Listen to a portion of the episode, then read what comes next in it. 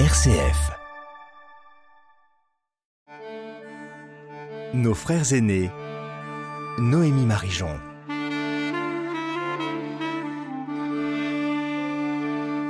Bonjour à tous et à toutes. Aujourd'hui, dans Nos Frères aînés, nous allons continuer notre conversation avec le pasteur Lasserre autour des sacrifices. Nous avons déjà parlé des sacrifices dans l'Ancien Testament, mais est-ce que ce mot de sacrifice et sa réalité ne sont pas un peu passés de mode C'est ce que nous allons explorer avec vous, monsieur Guy Lasserre. Bonjour.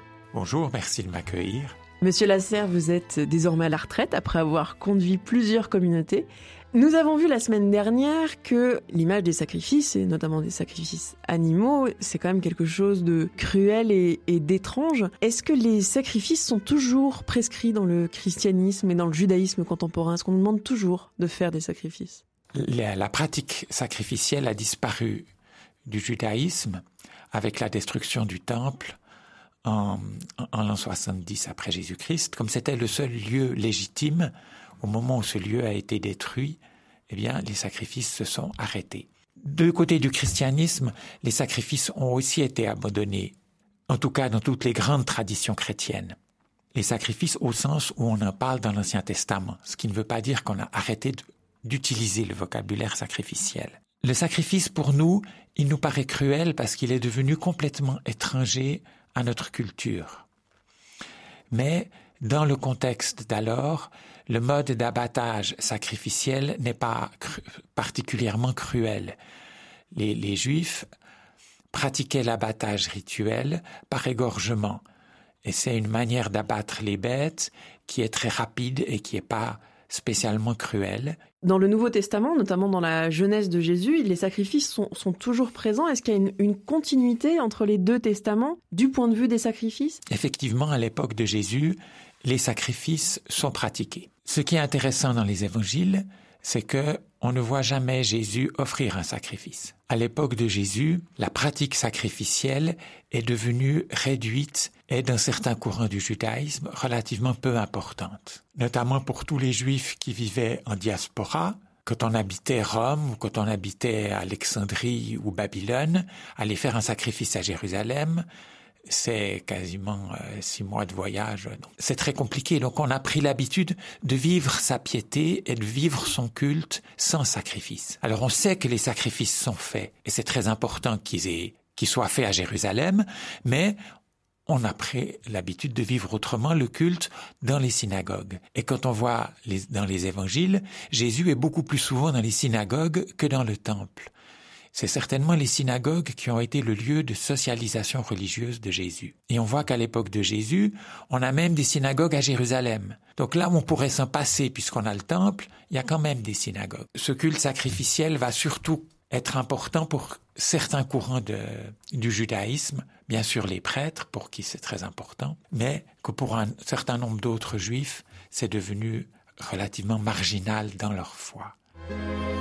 Nos frères aînés Noémie Marijon.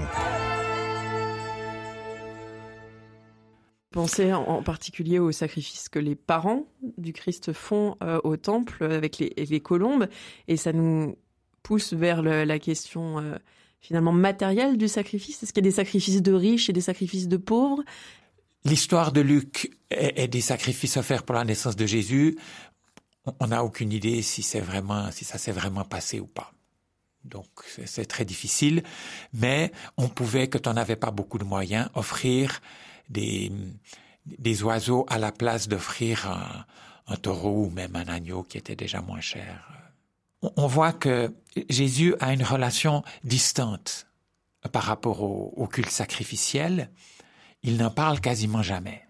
Quand il va au temple, ça se passe pas très bien. On, voit du coup que dans le Nouveau Testament, les sacrifices ne jouent plus de rôle.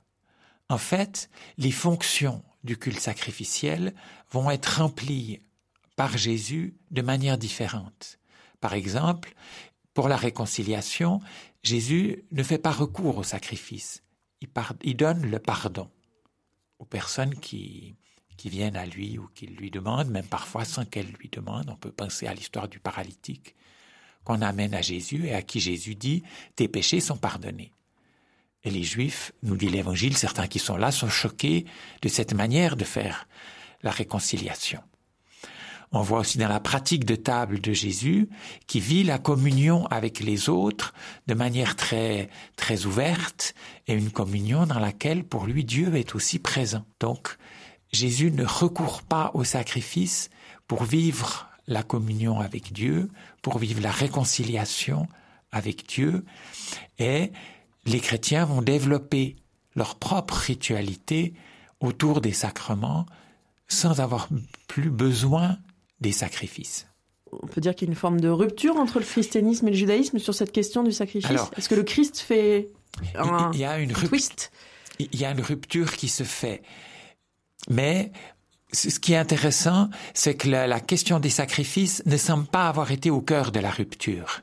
Parce qu'au fond, une partie du judaïsme avait déjà fait de fait cette, cette rupture, même s'il continuait à dire les sacrifices se font au temple et c'est important.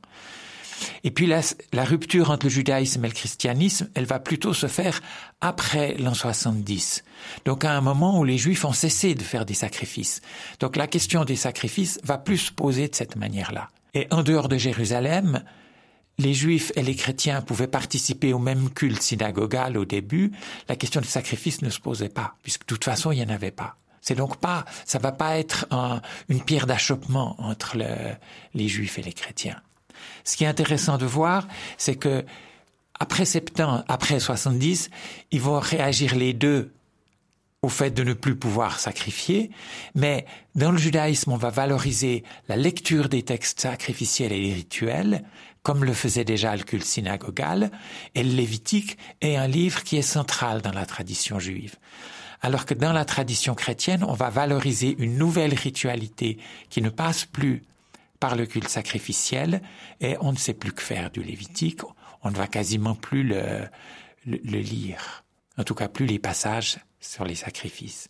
Et plus tard, on dira, on fera une distinction dans les lois de l'Ancien Testament en disant que les lois cultuelles ont été abolies, sont devenues caduques avec la mort et la résurrection de Jésus, mais que les lois morales continuent à être valables. Il y a une distinction que les Juifs ne font pas de cette manière-là, en tout cas.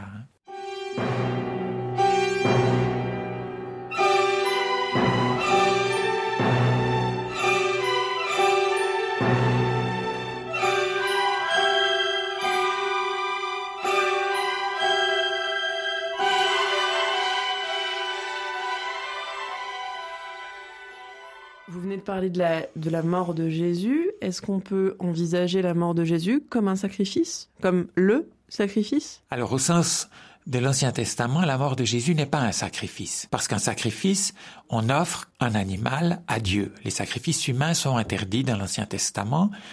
Et quand les Romains mettent à mort Jésus, ils ne l'offrent pas à Dieu. De même, quand les autorités religieuses juives demandent sa condamnation, ce n'est pas pour l'offrir à Dieu. Aucune des règles sacrificielles n'est respectée.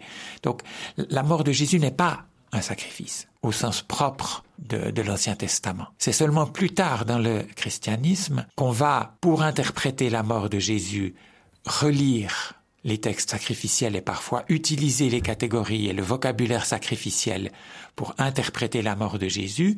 Et ensuite, on va dire la mort de Jésus, c'est le sacrifice par excellence. Mais c'est plus le sacrifice au sens de l'Ancien Testament vraiment.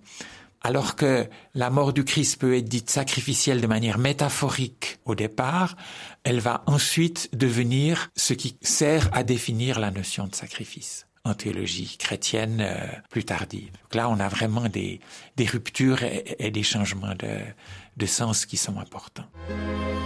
RCF, nos frères aînés.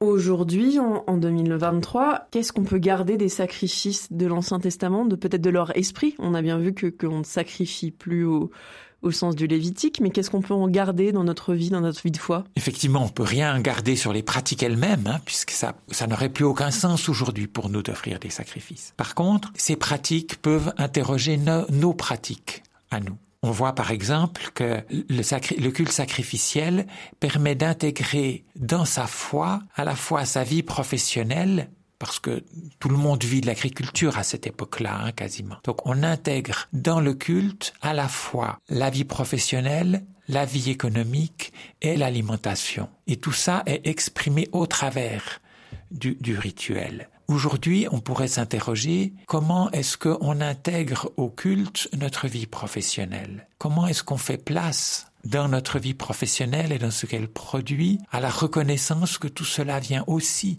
de la bénédiction de Dieu? Comment est-ce qu'on va le marquer dans notre vie personnelle? Comment est-ce qu'on va le marquer dans la vie culturelle communautaire? On peut aussi s'interroger on, voit dans le Deutéronome que le sacrifice, c'est un moment cultuel joyeux c'est un repas qui permet à la communauté de se constituer. Alors il y a bien sûr des parentés avec l'Eucharistie, mais l'Eucharistie, elle a perdu son caractère joyeux qu'elle pouvait avoir même dans le christianisme primitif. Elle a été resacralisée à partir des deuxième et troisième siècles, et du coup, elle a perdu ces dimensions-là. Et on pourrait s'interroger comment est-ce que culturellement nous vivons la joie d'être ensemble, peuple de Dieu? Que Dieu réconcilie, que Dieu appelle à vivre en fraternité. Je pense que là, on peut s'interroger et qu'on a du travail à faire aussi dans, nos pratiques. Merci beaucoup, euh, Pasteur Lasserre, sur tous ces éclairages sur l'actualité des sacrifices qui peuvent toujours parler à notre vie de foi aujourd'hui. Nos auditeurs peuvent retrouver votre livre Les sacrifices dans l'Ancien Testament aux éditions Labor et Fides dans toutes les bonnes librairies. Bonne semaine à tous et à toutes sur l'antenne de RCF.